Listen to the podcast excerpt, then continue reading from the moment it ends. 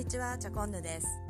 この番組は勝間和代さんを崇拝するチャコンヌが自分の好きを語るをテーマに徹底的にマニアックな話や人生を豊かにする知識をお伝えするチャンネルです。ということで今日は完璧主義に陥りがちなあなたにというテーマでお伝えしたいと思います。えーと、本当はストレングスファインダーについてお話ししたいなと思ってたのですがこのテーマが降りてきてしまってどうしても喋りたくなってしまうったので熱いうちにあの出していきたいなと思って脱線しています。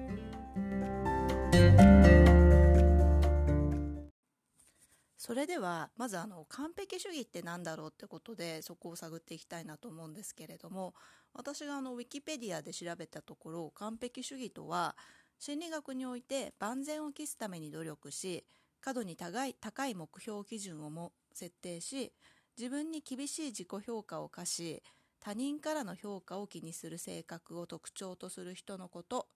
定められた時間限られた時間の中にて完璧な状態を目指す考え方や精神状態のことである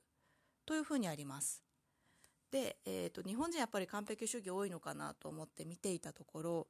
例えばストレングスファインダーの中に最上思考という資質があるのですがこれあの割と完璧主義みたいなところの側面がある資質で日本人の中でこの資質持ってる人が一番多いんですね。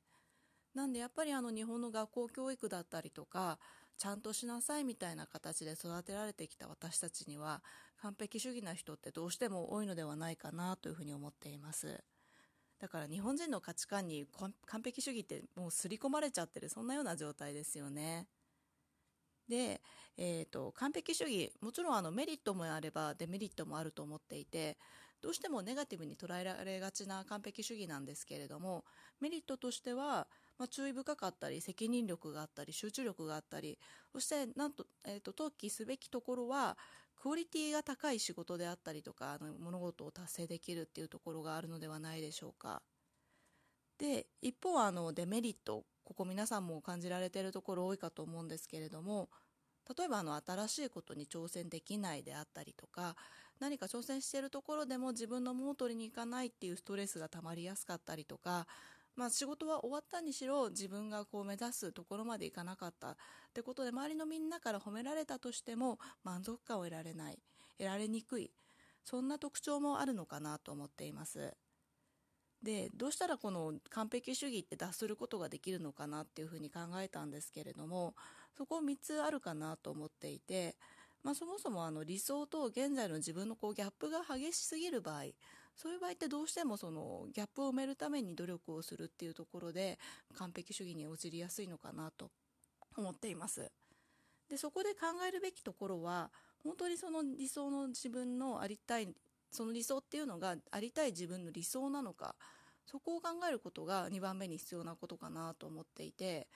自分が心から欲するその理想像であればの求めればいいかと思うんですけれども世界から言われてとか、まあ、社会がこう求めるからっていうあのべきねば論で考えてしまうとこの理想っていうのは辛くなって完璧主義が自分をこう首を絞めてしまうそんな結果になるのではないかなと思っています。そして最後にあのご紹介したい3つ目のポイントなんですけれども私この方法をあの世界世界中の億万長者がたどり着く心の授業えーと、河合克久さんという方とナミバーデンさんが書いた本から習ったのですが、えーと、自分のその理想に気づくっていう方法を方法をお伝えしたいと思います。これどういう本かっていうとまず心の苦悩の状態から美しい状態に戻す方法を伝えている本でその苦悩の状態っていうのは例えばの人をこう見てイライラしてしまったりとか自分より成功している人を見るとこう羨ましいって思ってしまって自信をなくしてしまったりっていうあのあらゆるこう心がこう曇っているような状態のことを心の苦悩の状態っていうふうに定義しているのですが心に起きることは全て自分の問題っていうことで心の奥底の苦悩を見つめるそういう方法をお伝えしている本です。でそうすると自分が縛られていた理想像に気づくことができるんですね。実際に私もこれやったことがあって、まあ、あの自分の苦悩の状態をこう何個もこう出していくんですね。そのまあ、例えばある人の SNS を見てもやったとしたらなんで自分がその投稿を見てもやっているのか私だって同じようなことできるのにとか大したことないのにこんなことで SNS 投稿しやがってみたいなちょっとこう汚い気持ちがどんどん出てくるかと思うんですけれどもそういう気持ちを素直にこう自分で数えていきます。で数としてはあの5個10個ではなく15個ぐらいを目安に考えていくと、まあ、最後の方に自分の心の中のその理想の状態こうあるべきだったよねっていうことが絞り出すように出てくるのでこれはあのちょっとこう姿勢を正しながらあの15個数えてみるというようなことをお伝えします。でそうすると自分の中でのそのベキネバ論っていうのが出てきたりするんですよね。あの例えば先ほどの SNS 投稿にこうもやってしまうチャコンヌのことをお話ししましたけれども、まあ、そういうところのでやっぱり自分の中で出てきたのは他人を羨む気持ちであったりとかこんなこうクオリティ低いものでよく言われるなというちょっとこう恥ずかしい話なんですけれどもあのそういったあの自分の何て言うんでしょうね。私の場合だと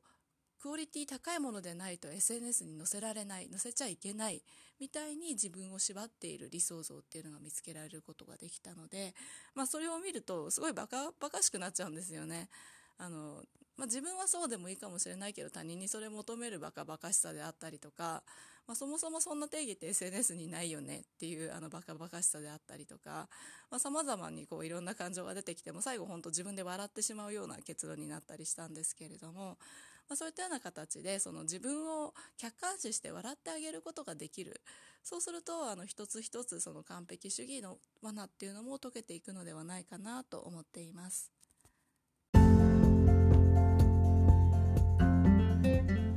それでは今日はどうしても完璧主義に陥りがちな日本人にということで、まあ、完璧主義